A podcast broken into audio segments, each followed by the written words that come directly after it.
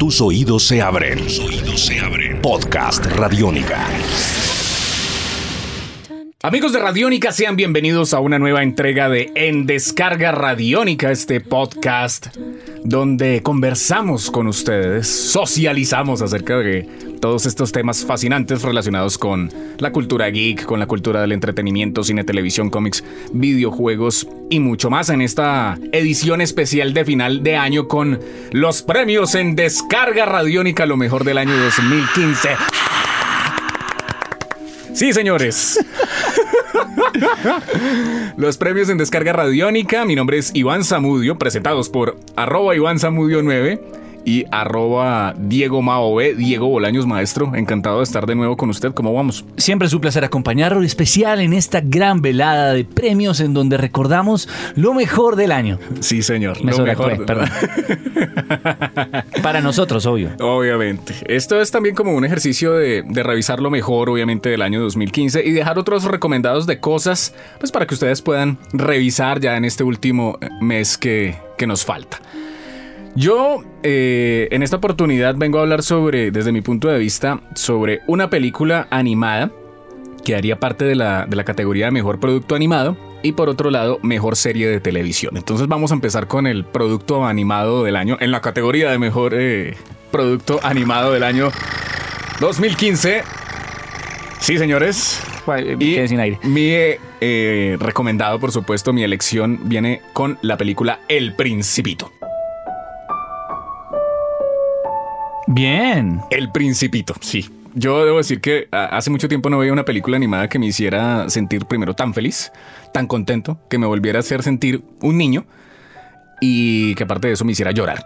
Y que le hiciera justicia a la obra. Y que le hiciera justicia a la obra. Porque han existido muchas eh, adaptaciones del, del, Principito. Es más, hubo una aquí muy famosa que, que, dieron por televisión colombiana que era de una animación japonesa. Sí. Basada en el, en el libro de, usted me corregirá, de Antoine de Saint-Exupéry. Oh.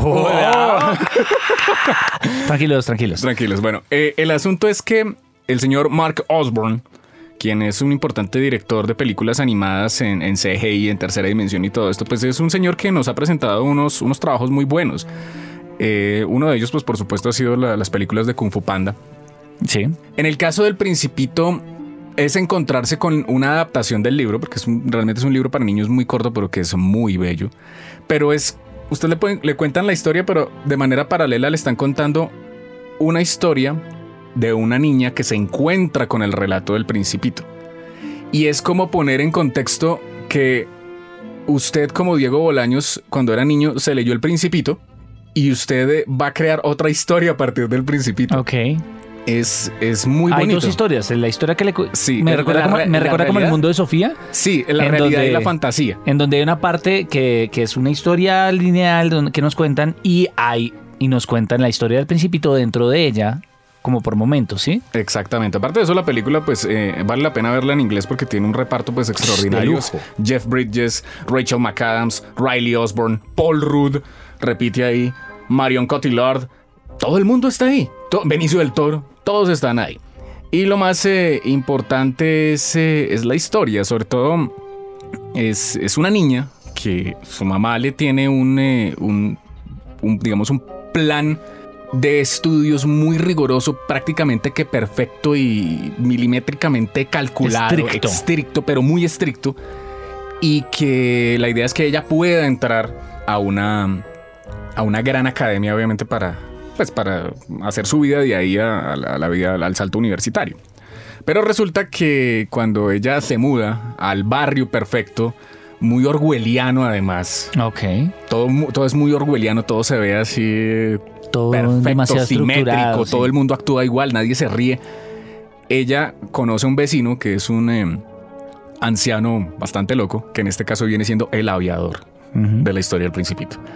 Y él le presenta el relato del Principito. Se lo empieza a mostrar por hojas y por hojas y se empieza, y usted le van contando el, el dilema de esta niña y a la par le van contando La historia del la Principito. historia del Principito. Pero después de eso, eh, llega el encuentro de los dos mundos y se crea una nueva historia donde ahí Mark Osborne nos manda directamente a- a- a- al mundo orwelliano de verdad.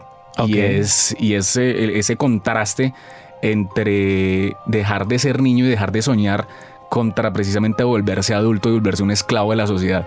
Eso para mí fue lo que me mató en la película. Más allá de, digamos, de ver O el sea, principito, transmiten, transmi- exacto, de ver transmiten- lo- los asteroides, los Exacto. viajes de él, el zorrito, bueno, todo, que Sí, es no es solo una, una, una, una, una adaptación de un libro, sino también una historia a partir del impacto que, que ha generado ese libro en generaciones de personas. Claro.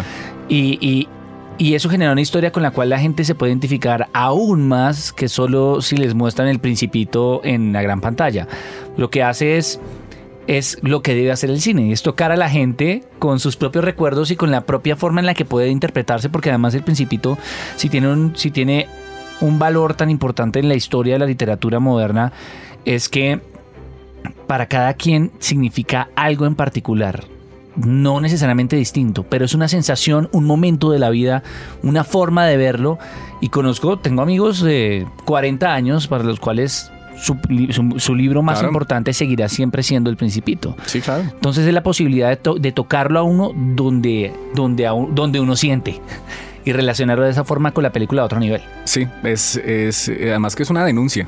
Yo creo que el, el Principito en esta adaptación y Una crítica. y una crítica y aparte de eso pues deja muy claro eh, muchas connotaciones que se han sacado a partir del libro con el paso de los años, muchas revisiones que se le han hecho a un libro de, de niños donde lo que invita es eso, a que no nos volvamos parte como de un sistema y seamos como los autómatas, y, sino que volvamos a ser niños, volvamos, o sea, no está mal volver a ser niño teniendo 40 años, 50, 60, 70, 80, no importa. Nosotros lo hacemos y los exhortamos a hacer. Sí, señor. Así que recomendadísimo El Principito del señor Mark Osborne. Podcast Radiónica.